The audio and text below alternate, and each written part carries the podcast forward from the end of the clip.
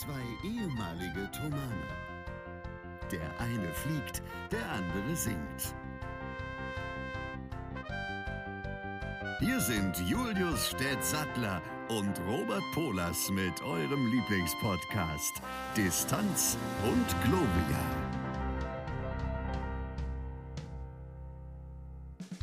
Da hat er ein bisschen zu früh angefangen zu zählen heute. Hoppla, so ist das in Folge 42. Ja, da sind einige Dinge ein bisschen anders. Das habt ihr jetzt gar nicht mitbekommen. Aber wir zählen ja immer ein. Wo andere ihre Einkaufslisten abgleichen, äh, zählen wir ganz stinkeling tief bis fünf. Und äh, bei drei steige ich mal ein, damit wir hier so ein bisschen halbsynchron sind. Stett sitzt mir gegenüber. Es ist heute Donnerstag. Es ist heute alles ein bisschen anders. Äh, es ist 21 Uhr und 8. Ich sitze in Leipzig in meinem Zimmer. Der Stett sitzt auf seinem Anwesen bei Schloss Sattler und freut sich seines Lebens, ist frisch frisiert und äh, trägt einen herrlichen Wohlfühl, aber sieht ein bisschen kratzig aus, Pullover. Ich hoffe, es geht ihm gut. Das wird er euch gleich aber selber sagen. Herzlich willkommen zur, zu einer weiteren Folge Distanz und Gloria.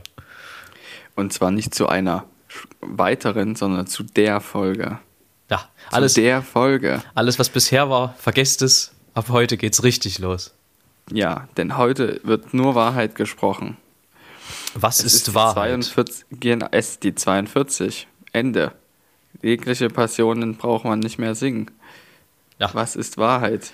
Muss einfach jemand reinschreien und sagen 42. Es ist die 42. Folge. Die Frage ist, wie wäre es ausgegangen, wenn wirklich jemand 42 reingerufen hätte? Wollen wir die Leute eigentlich kurz abholen? Also, ähm, das, also damit man weiß, warum wir uns so auf diese 42 festlegen? Weil ich glaube, viele können das möglicherweise gar nicht zuordnen, was wir hier eigentlich gerade bebrabbeln. Ja, wir lassen uns die Leute abholen. Das machen wir aber erst in 10 Minuten. Ach so, hä? In 10 Minuten. Ja, in 10,5 Minuten. Gut, du wirst wissen, was du tust, Stett.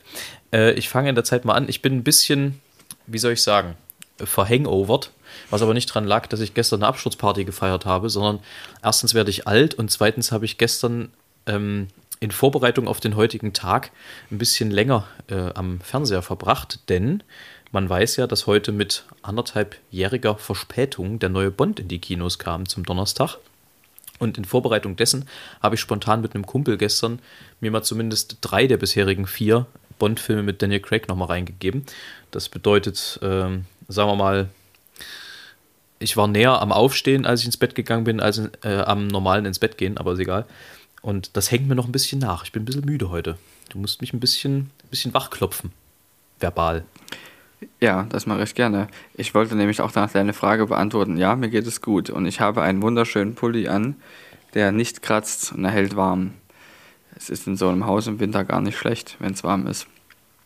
Ich habe mal noch eine Frage, das ist mir jetzt gerade gekommen. Ähm, und zwar, du kochst doch auch, oder? Du kochst auch immer mal, ne? Durchaus.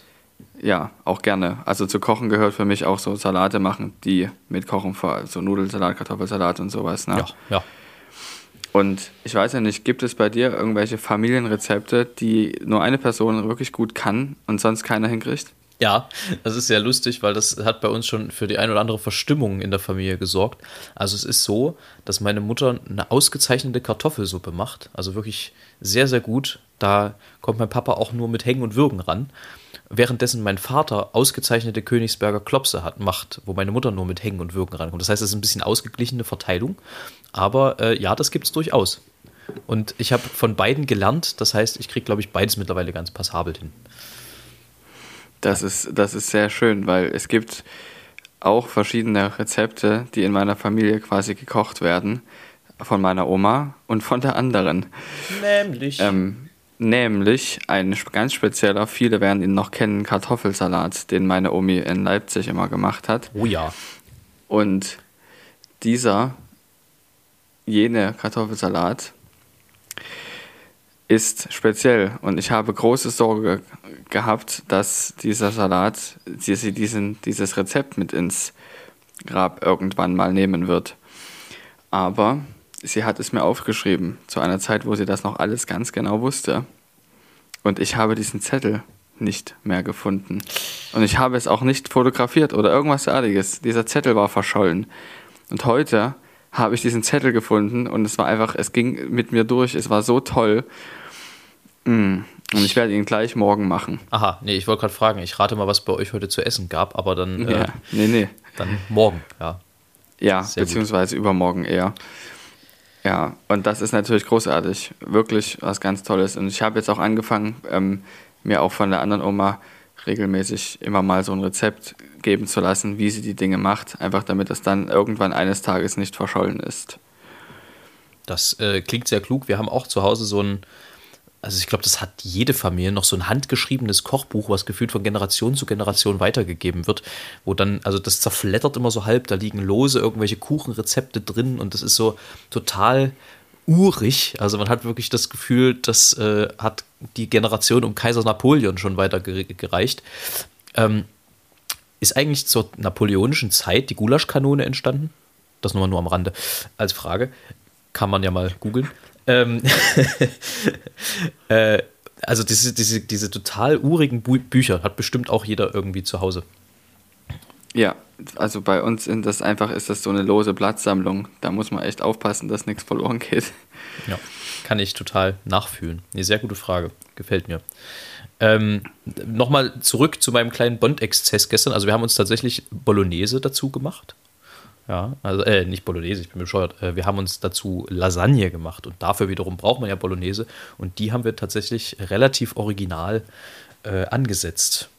Also so halb original. Auf jeden Fall haben wir sie mit Rotwein abgelöscht. Das ist eigentlich das Originalste, wo wir rankommen. Und es hat äh, auch ausnahmsweise mal aber gutes, Haltungsstufe 4, was die beste ist, äh, Hackfleisch drin stattgefunden. Egal. Ähm, aber Stichwort Bond nochmal. Bist du Bond-Fan? Nee, nicht so. Also ich mag überhaupt nicht so gerne Filme, wo viele Menschen drin sterben. Und wo, ähm, das nehme ich immer so mit, vor allem wenn es solche Filme wie Bond sind, wo es auch mit einer echt guten Story verbunden ist.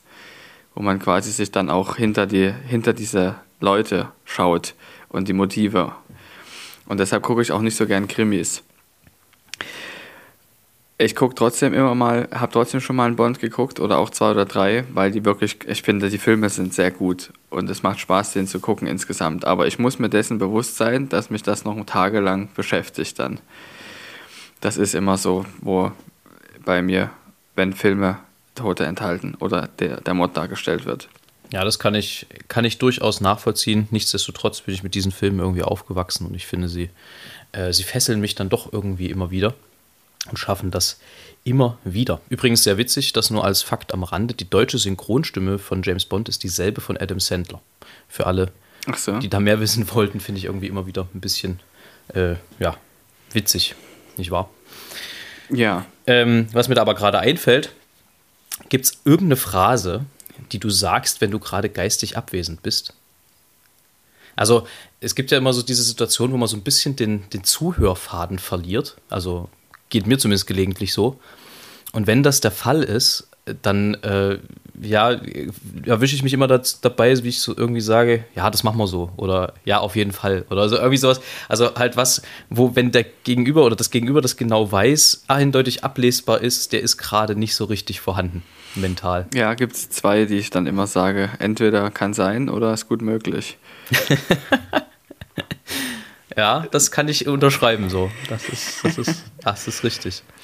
Ähm, wollen wir irgendwas zur Wahl sagen oder ist dazu alles Nein. gesagt? Ist eigentlich dazu Danke. alles gesagt, ne? Bitte. Es wird Gut. viel zu viel dazu nicht. gesagt und vor allem von solchen Leuten wie uns, die sich wirklich, ich meine, wir sind jetzt keine Spezialisten.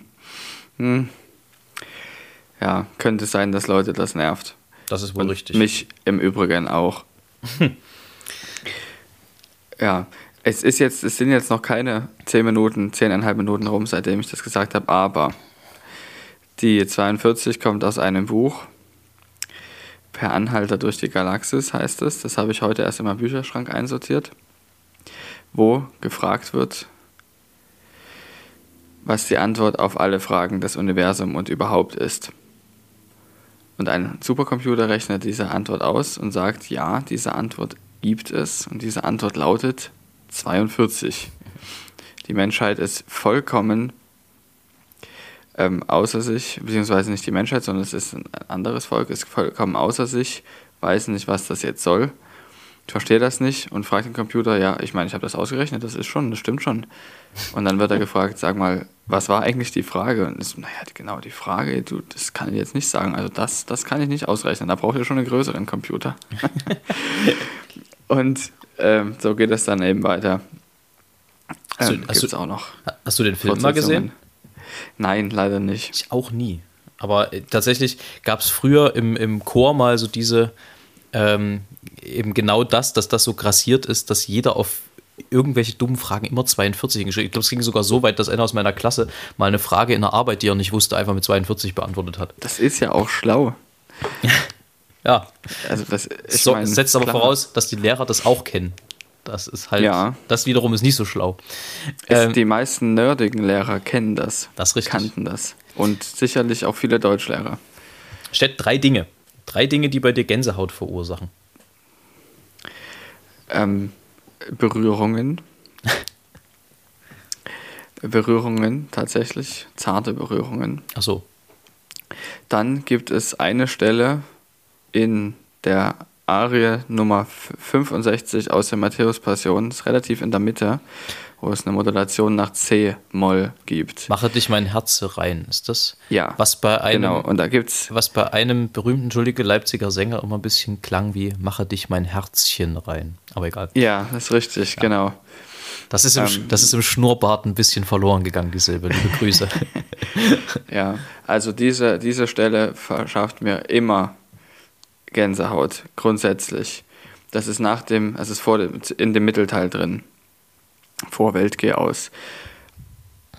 Es ist nicht genau zu sagen, warum, jedenfalls genieße ich das immer sehr. Und selbst wenn es in einem anderen Tempo ist, als ich es kenne, und wenn es mir grundsätzlich nicht gefällt, die Interpretation, ist diese Stelle für mich immer schön.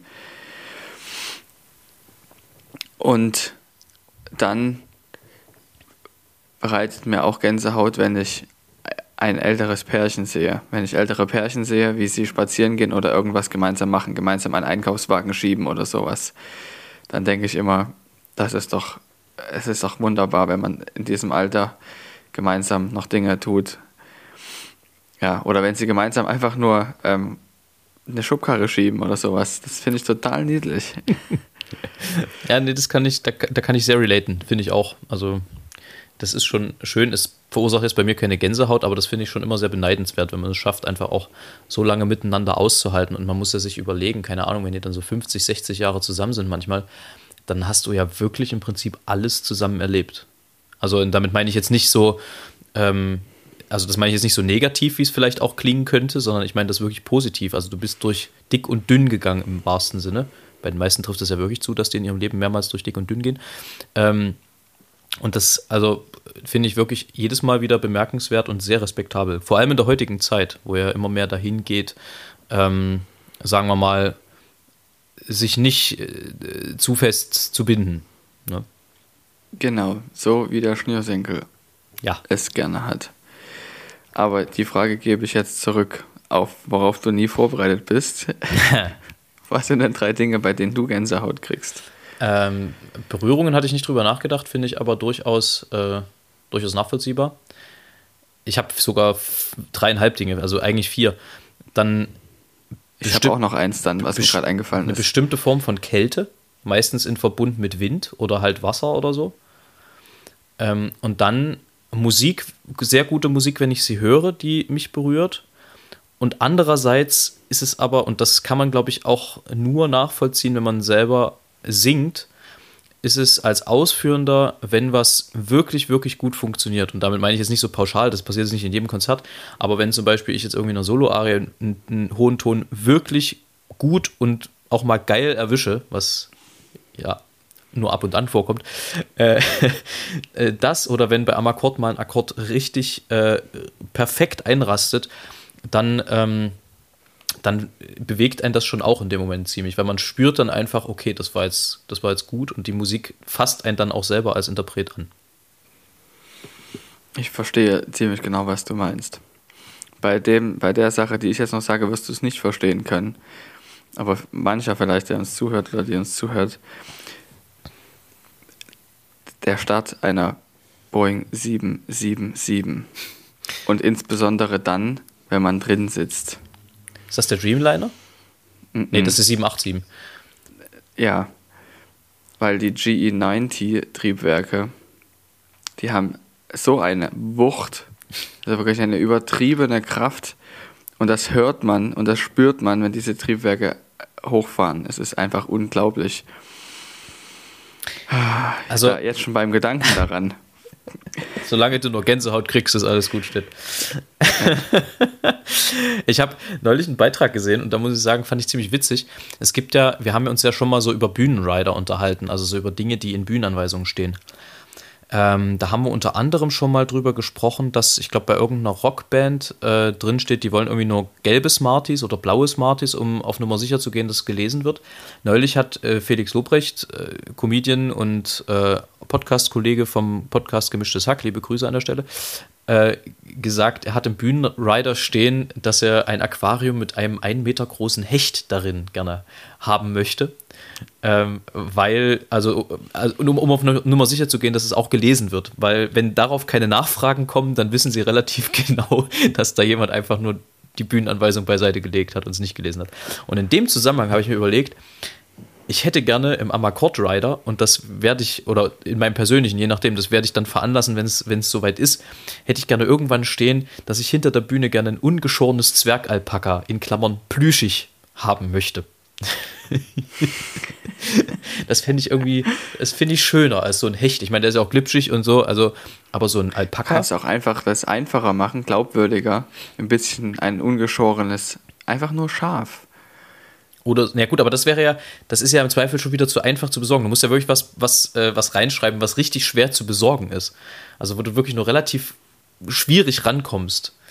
Und ich glaube, da ist so ein Zwergalpaka schon schwerer als so ein normales Schaf. So ein 0815 Schaf.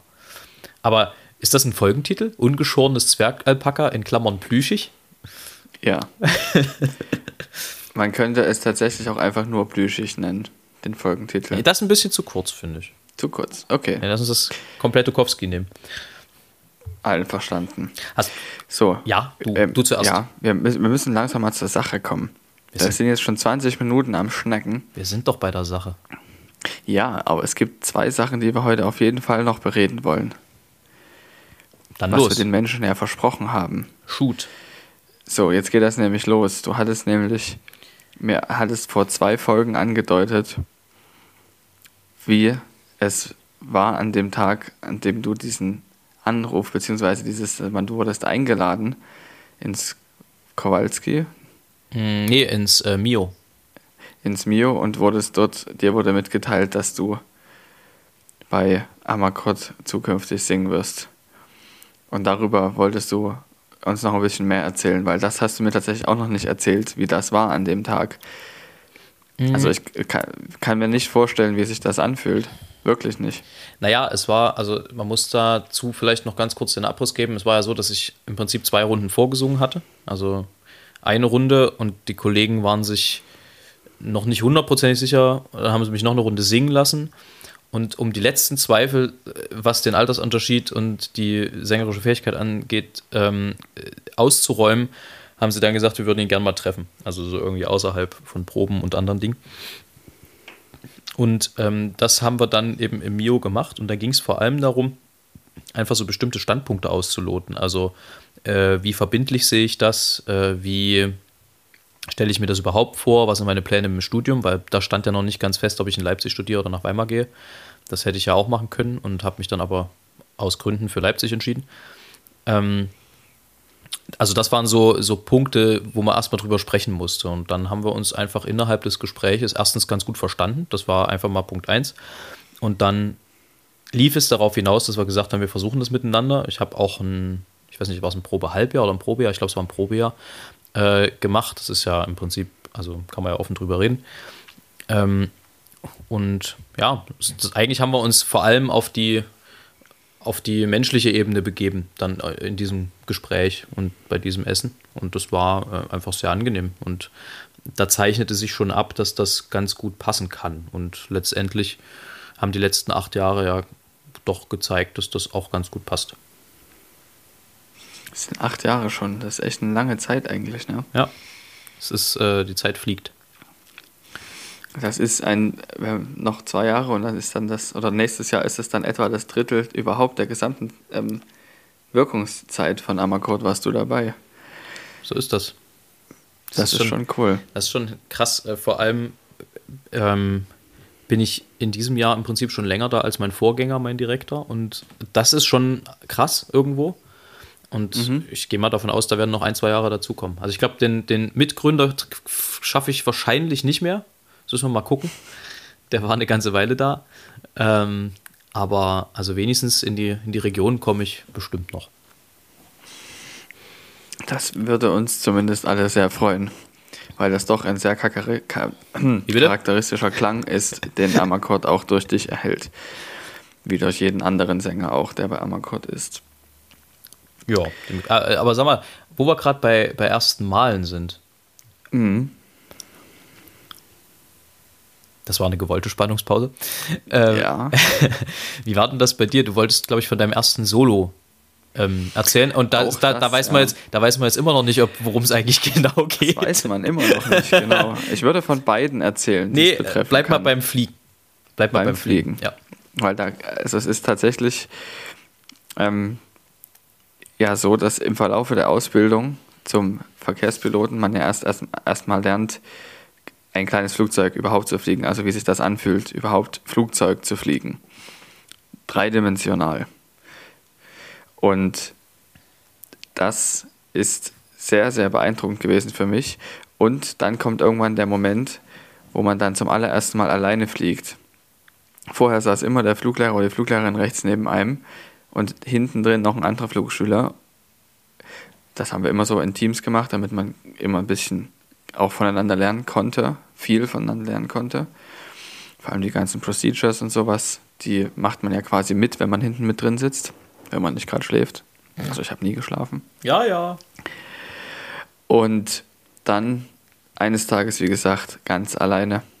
Und auch das klingt jetzt irgendwie anders, als es tatsächlich ist. Aber man hat nämlich vorher nochmal eine anderthalbstündige Flugstunde wo nochmal alles geübt wird, was passieren kann, falls du zum allerersten Mal alleine fliegst. Ähm, wenn du zum allerersten Mal alleine fliegst. Was kann zum Beispiel passieren? Der Motor kann ausgehen. Das ist das, was das Schlimmste wäre. Weil dann musst du auf irgendeine Art und Weise runterkommen. Und dieser erste Soloflug ist in der Regel so, dass man eigentlich nur abhebt, eine Platzrunde fliegt, landet, dann wieder zurück zur Startbahn rollt und das macht man dann zweimal, also abheben und Platzrunde fliegen und landen. Dreimal, also drei Platzrunden. Und man ist in einer relativ niedrigen Höhe, aber zum Glück auch nah am Platz. Aber wenn in einer niedrigen Höhe der, der, der Motor ausgeht, ja, kritisch. Jedenfalls wird das alles nochmal geübt. In, in sämtlichen Positionen dieser Platzrunde hat mir mein Fluglehrer vor meinem allerersten Solo das Gas rausgezogen und hat gesagt, bitte landen. Oh. Und ja, das muss klappen, weil es kann auch tatsächlich passieren, wenn man als allererstes Mal alleine fliegt. Warte mal, das heißt, äh, du hattest kein Gaspedal zur Verfügung bei der Landung? Naja, das ist ja so ein Schubhebel. Ja. Nein, er hat einfach, also er hat dann mittendrin an irgendeiner Stelle einfach ähm, den Schub auf Leerlauf ge gezogen. An einem Punkt, wo ich es halt nicht wusste und nicht erwartet habe. Und dann, das, so fühlt sich das an, wenn der Motor aus ist, wie wenn der Schub auf Leerlauf ist. Ja, aber was, was, also was, was will er damit simulieren? Dass der Motor ausgeht? Damit, dass, der, dass, dass der ausgeht, dass der stottert. Dass er absäuft. Irgendwie, dass er absäuft. Dass, dass du falsch gekuppelt hast. Dass er brennt. Kann alles sein. Ja, okay. Genau. Wobei beim Brennen ist es noch ein bisschen kritischer. Du kommst aber ja, schneller runter. Zusätzlich, nee, man muss ihn zusätzlich noch ausmachen. Ja, wenn der Motor schon aus ist, ist es das eine. Aber man muss ihn ja ausmachen, damit nicht das Flugzeug abbrennt. Naja, gibt es verschiedene auch Prozeduren dafür. Und dann war es dann der Moment gekommen, wo er dann ausstieg und sagte, jetzt bitte. Und dann macht man das alles, was man sonst immer mit Lehrer gemacht hat, macht man plötzlich alleine. Dann rollt man zur Startbahn, fliegt los und erstens mal ist der Flieger 100 Kilo leichter als sonst, also geht ab wie Schmitz Katze. ja. Und zweitens mal es funktioniert. Es funktionierte einfach. Es funktionierte alles. Und dann war ich auch noch einer derjenigen, der dann auch direkt in seinem ersten Solo kurz mal eine Regenhusche reinfliegen musste.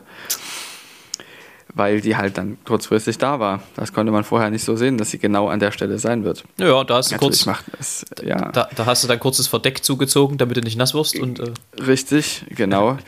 naja, musste ich hinterher nicht mehr so viel putzen, ist auch nicht schlecht. gut. Ja, und dann die Landungen waren auch wirklich gut gelungen und das ist sehr, sehr schön gewesen. Und zwischendurch hatte mein ähm, Fluglehrer auch noch so ein ähm, Walkie-Talkie dabei. Ich über, untertreibe schamlos. Mit, damit kann man halt auch am Flugfunk teilnehmen mit dem Teil. Und hat auch zwischendurch immer mal zu mir noch im, auf dem Funk dann noch gesagt, ja, das machst du gut, weiter so. Hat mich motiviert, weil es ist schon, auch jeder Fluglehrer hat selber mal seinen ersten Solo gemacht und weiß, wie sich das anfühlt und dass man da angespannt ist und so weiter. Aber das ist was ganz, ganz Tolles. Und hinterher passierte dann immer noch eine, eine Traditionsprozedur, wenn man dann wieder am Flughafen ist, um geerdet zu werden. Mehr kann ich darüber nicht sagen. Gut. Äh, aber ich überlege gerade, ob man den Vergleich ziehen kann. Im Prinzip zum ersten Flugsolo mit dem ersten Sing-Gesangssolo. Also ich sage ja. Ich sage ja. Ach, du sagst ja. Ich dachte, da kommt jetzt Ja. noch was. Ich sage ja, Punkt, Punkt, Punkt, dass. Äh, Nein, also- nein, ich, ich Nee, sage. du sagst ja. Ja. Okay, verstehe. Ja, Genau. auf jeden Fall sehr, sehr spannend. Ähm, ich hatte dein erstes Solo, glaube ich, gerade verpasst, ne?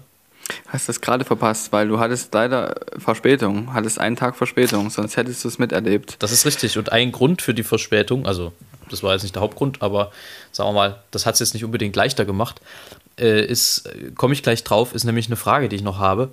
Hattest du schon mal was Peinliches im Koffer, als du rausgezogen wurdest? Also manchmal muss man ja so stichprobenartig dann nochmal raus, weil sie irgendwas gesehen haben im Koffer, was ihnen so ein bisschen Spanisch vorkam. Und da ist jetzt die Frage, hast du da irgendwas drin gehabt, was äh, nicht so gut ankam? Eine Schere, eine lange, große Schere. Oh, Ja. Und das war ein bisschen, naja, war nicht ganz so. äh, aber war das, war das Koffer oder Rucksack? Weil im Koffer geht das nee, doch eigentlich. Rucksack, Handgepäck. Ja, okay. Ja. Ich, muss, Und- ich musste meinen Koffer aufmachen, aber dazu gleich mehr. Erzähl du erst mal, wie es bei dir ausging. Und ich musste regelmäßig aufgrund meiner Stimmgabel. Stimmt. Stimmgabel war auch immer schwierig. Richtig. Aber erzähl du. Ähm, naja, bei mir war es so, dass ich dich ja besuchen wollte. Und bei der Einreise nach Amerika, äh, die mich fragten, ähm, oder mich eine, eine Mitarbeiterin des Flughafens fragte, äh, haben sie irgendwelches zu essen, was sie mit, also es ist ja so Standardprozedur, irgendwelches zu essen, was sie mit einführen wollen. Und ich hatte zu dem Zeitpunkt Proteinpulver im Rucksack. Und ähm, wusste jetzt nicht, gilt das jetzt als Nahrungsmittel oder äh, und habe sie halt gefragt. Und ähm, die konnte halt mit dem Begriff Protein Powder nicht so wahnsinnig viel anfangen. Ähm, böse Zungen würden behaupten, sie sah jetzt auch nicht unbedingt so aus, als ob sie damit viel zu tun hatte vorher. Ähm, aber sei es drum, es war auf jeden Fall wahnsinnig schwer, ihr zu verklickern, wofür das gebraucht wird und was das ist und überhaupt und sowieso. Und dann wollte sie den Koffer nochmal aufmachen, wollte daran riechen. Und also es war, war ein bisschen absurd alles. Und irgendwann hat sie mich dann passieren lassen, aber ich war eine Wut, weil die Umstiegszeit war sowieso schon knapp. Und naja, der Ausgang ist ja dann bekannt. Ich kam ja dann einen Tag später an, was aber nicht an der guten Dame lag, sondern es lag dann am Ende an äh, Sturm Sabine, wenn ich mich richtig erinnere, war das damals. Naja, ich kann mich nur noch erinnern, dass wir, dass wir bei einem Rückflug aus Japan irgendein, ähm, naja, nicht ganz so kluger Sechser, also sprich einer aus den Klassen 4 bis 6, sich in Japan ein Katana gekauft hatte, was so ein Samurai-Schwert ist. Zwar ein stumpfes, aber halt, also trotzdem noch Schwert und hat das im Koffer gehabt und war dann A, überrascht und zweitens sehr traurig darüber, dass ihm das dann am Flughafen abgenommen wurde im Koffer wo alle so ein bisschen älterer sind, älter, älteren Semester so ein bisschen die Hände, äh, äh, den Kopf in den Händen vergraben haben, weil, naja, also es, also da hätte man drauf kommen können, unter Umständen, dass das nicht so gern gesehen wird am Flughafen. Ja, wie auch immer. Ähm, ja, du hubst an. Ja, ich wollte ganz gerne die Analogie zu dem ersten Musiksolo noch kurz Ausführen. Bringen. Ja. Ja, weil das haben wir auch beide erlebt. Das war beide für uns beides mal im Thomanerchor. Für dich war es schon zu Knabenchorzeiten und ich habe es noch ein bisschen lebhafter in Erinnerung, weil ich da erst zehnte Klasse, also schon zehnte Klasse war, als ich zum ersten Mal Solo singen konnte, durfte. Also das erste große Solo und da das war es ist was ganz Besonderes, weil dann stehst du auch, du machst das vorher immer mit deinem Gesangslehrer, mit deiner, bei mir war es eine Gesangslehrerin und die hat mich wirklich sehr, sehr gut darauf vorbereitet. Und dann stehst du zum ersten Mal in diesem Auftritt oder Generalprobe reicht schon. Ganze Orchester ist da, alles studierte Musikerinnen und Musiker, ähm, dann die ganzen anderen Solistinnen und Solisten, die einen unglaublichen Ruf haben, unwahrscheinlich gut sind, dann der Thomas Kantor und der ganze Thomanekor, deine ganzen Leute, deine ganzen Freunde sind da und du stehst dann da und musst, darfst endlich ein Solo singen, auf das du dich so lange vorbereitet hast und es hilft aber kaum jemand dabei. Denkt man. Das stimmt aber nicht, weil ich habe immer dann Herrn Biller die, beim Dirigieren zugeschaut und wusste, dieser Mann fiebert gerade genauso mit wie ich selber, dass es klappt. Und es klappt dann auch hervorragend. Und diese Unterstützung, also ich habe dann auch gespürt, okay, das ist nicht nur er, sondern das gesamte Ensemble, was hier ist, unterstützt einen dabei. Ich glaube, das ist ein sehr gutes Gefühl gewesen. Ich glaube, da hattest du es auch schwerer als ich, weil mein erstes Solo war in der vierten Klasse. Das war damals noch Usus, dass die vierten Klassen in den Kirchenmusiken jeder mal ein Gemelli singen musste. Und so. mhm. ähm, bei mir war das so, dass ich in der vierten Klasse, ich weiß auch noch, als wäre es heute gewesen, ähm, dass ich damals Sei gegrüßet Jesu gütig gesungen habe aus dem Schemelli. Da hat Biller selber noch an der äh, Orgel begleitet, an der äh, Thronorgel. Und das war nicht annähernd so schlimm, weil erstens Gottesdienst ist ja meistens halb voll nur. Ähm, dann war kein Orchester, war im Prinzip auch kein Chor mehr da, die waren schon gegangen, weil das immer nach der Predigt kam. Ähm, das heißt, du konntest dann frei machen, was du wolltest. Dann war es ja so, als Knabe hast du dir sowieso nicht so einen Kopf gemacht, wie du singst, sondern da hast du halt einfach gesungen. Und allgemein war einfach auch in dem Alter noch gar nicht so viel Nischel mit drin in dem, was man tut. Das ist natürlich heutzutage alles ein bisschen anders. Ob das jetzt technische Dinge sind, interpretatorische Dinge oder überhaupt einfach Lampenfieber, sich vor Leute zu stellen und zu singen. Das ist ja was, was auch nie hundertprozentig weggeht. Und ich behaupte, bei dem, bei dem das hundertprozentig weggeht, entweder lügt er oder ist ein Idiot, weil äh, Lampenfieber gehört dazu. Und ähm, wenn es kein Lampenfieber ist, kein richtiges, dann ist es wenigstens eine, eine, eine, sinnvolle Anspannung vom, vom Singen. Und auch das ist ja was, was dich im Zweifelsfall dann zur Höchstleistung pusht, weil sonst hast du ja kein Adrenalin. Sonst pennst du ja ein auf der Bühne. Das kann nicht das Ziel sein, nicht wahr? So ist es. Also ich würde jetzt nicht sagen, dass ich es schwerer hatte, aber es war ich habe es lebhafte in Erinnerung. Eigentlich war es nicht sehr schwer. Es war schön. Ja, naja. So wie beim ersten Solo im Flugzeug. Ja, ich glaube aber, dass man das halt, wenn, wenn man mit dieser, ich sag mal, etwas gereifteren Anspannung da reingeht, in diese Herausforderung, dann hast du auch ein ganz anderes Glückserlebnis als bei mir. Also ich bin da halt hingegangen, ja. habe mein Lied gesungen und bin dann wieder nach Hause gegangen. Das hatte jetzt nicht so richtig irgendwas von, ich habe da jetzt alleine in der Kirche voller Leute gesungen. Das war halt irgendwie, ja, hat halt stattgefunden. Und es war halt Sonntag, Sonntagmorgen das ist eine weitere Analogie, die, die, die man völlig unterschätzt. Also wie ich unterschätzt habe, dass der Flieger sehr leicht ist und wie sich das anfühlt ohne Fluglehrer, war es so, als ich allein in die Kirche gesungen habe, wie sich das anhört, wenn du die Stimme bist, die dann plötzlich zurückkommt da aus dem Echo. Das ist, habe ich völlig unterschätzt und gar nicht drüber nachgedacht und es war toll. Ja. Wobei man sagen muss, die Leipziger Thomaskirche hat eine gemeine Akustik, weil die leer sehr, sehr viel besser mhm. klingt, als wenn sie voll besetzt ist. So ist es. Und für alle. Vor allem als Bass. Ich wollte gerade sagen, für alle Vokalmusik-Fetischisten ist es so, dass die Thomaskirche unfassbar viel tiefe Frequenzen schluckt, wenn sie voll ist. Das heißt, es ist immer sehr schwer, da gut balanciert zu singen. Das für alle, die mehr wissen wollten. Ähm, hast du früher irgendwas gesammelt? Schlümpfe oder sowas? Ich habe Programme gesammelt. Motetten und Gottesdienstprogramme. Und Ach. daraus habe ich dann hunderte hunderte Papierschiffchen gebaut. Das hast du schon mal erzählt, aber abgesehen davon? Ja, ich habe die Euromünzen gesammelt aus den verschiedenen Ländern. Ah, ja, das, das Also war alle Münzen, also nicht nur die Euros, sondern auch alle Cent und 2 ja. Euro und so weiter. Da hatte ich irgendwann mal so ein Buch zum Geburtstag geschenkt gekriegt, hab wo man das so reinpacken konnte. Ich weiß, ich ja. weiß bis nicht mehr, wo das ist. Das muss irgendwo bei meinen Eltern noch sein. Muss ich nochmal nachfragen. Hm, aber ja, das find, kann ich auch nachvollziehen. Also diese, diese Ü-Ei-Figuren hast du nie gesammelt? Nee, nee. die habe ich nicht gesammelt. Die hat er nicht gesammelt. Nee, Schrauben vielleicht noch. Schrauben. Das mache ich heute zumindest. Ja, das, das mache ich aber auch. Das ist sowas, da muss man erst in das Alter für kommen, glaube ich. Ich merke ja, auch, aber ich du weißt, das ist auch einfach ein Gold wert, wenn man einfach diese Schraubensammlung hat und irgendeine passt dann. Äh, ja, und ich merke auch, also ich glaube, wir haben es neu schon mal gesagt, ich komme jetzt langsam in das Alter, wo ich selten aus dem Baumarkt rauskomme, ohne irgendwas gekauft zu haben.